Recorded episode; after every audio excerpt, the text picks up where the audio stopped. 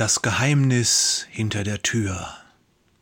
Zu Jesus beten kann ganz einfach sein. Wir müssen nur auf sein Klopfen achten und uns dann öffnen. So hatten wir gestern geendet. Jesus steht vor der Tür und klopft.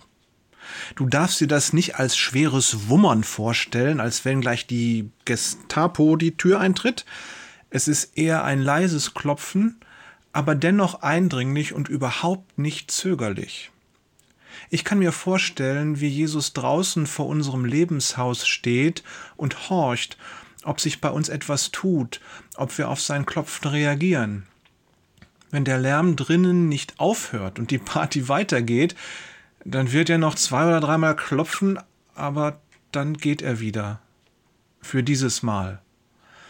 Bei der nächsten Gelegenheit wird er wiederkommen und noch einmal klopfen. Und dann nochmal und nochmal. Immer wieder. Solange wir leben und unser Herz nicht verstocken, wird er kommen und uns einladen, mit ihm zusammen zu sein. Obwohl wir ihn oft zurückweisen, auch wir Kinder Gottes tun das leider viel zu oft, lässt er nicht locker. Und das darf ein Vorbild sein. Nicht umsonst ist Geduld eine der Früchte des Heiligen Geistes. Wir haben einen geduldigen Gott, der uns unendlich liebt. Barmherzig und gnädig ist der Herr, geduldig und von großer Güte, steht im Psalm 103, Vers 8. Ich kann nicht sagen, woran es liegt, aber der Vers Offenbarung 3, Vers 20, in dem das Klopfen Jesu beschrieben ist, liegt mir besonders am Herzen. Häufig komme ich auf ihn zurück. Vielleicht liegt es daran, dass ich die besondere Erinnerung vom Herrn brauche, Jesus immer wieder neu in mein Lebenshaus einzulassen. Vielleicht muss ich auch noch mehr Zimmertüren öffnen.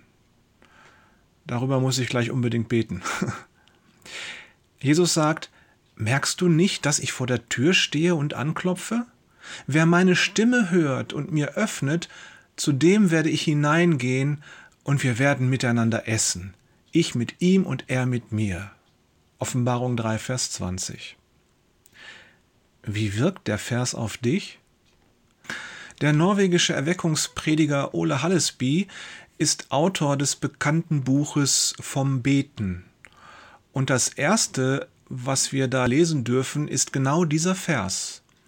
Hallesby schreibt, in der ganzen Schrift kenne ich kein Wort, das ein klareres Licht auf das Gebet wirft als dieses. Mir scheint es der Schlüssel zu sein, der die Tür in die heilige Welt des Gebets öffnet. Beten ist Jesus einlassen. Lass uns damit für heute enden. Die Frau am Brunnen, zu der wir morgen nochmal zurückkehren, hat genau das getan. Sie hat Jesus eingelassen. Ach, man kann so viel in der Bibel finden und manchmal bedauere ich es, dass ich nur begrenzte Zeit habe zum Reden darüber.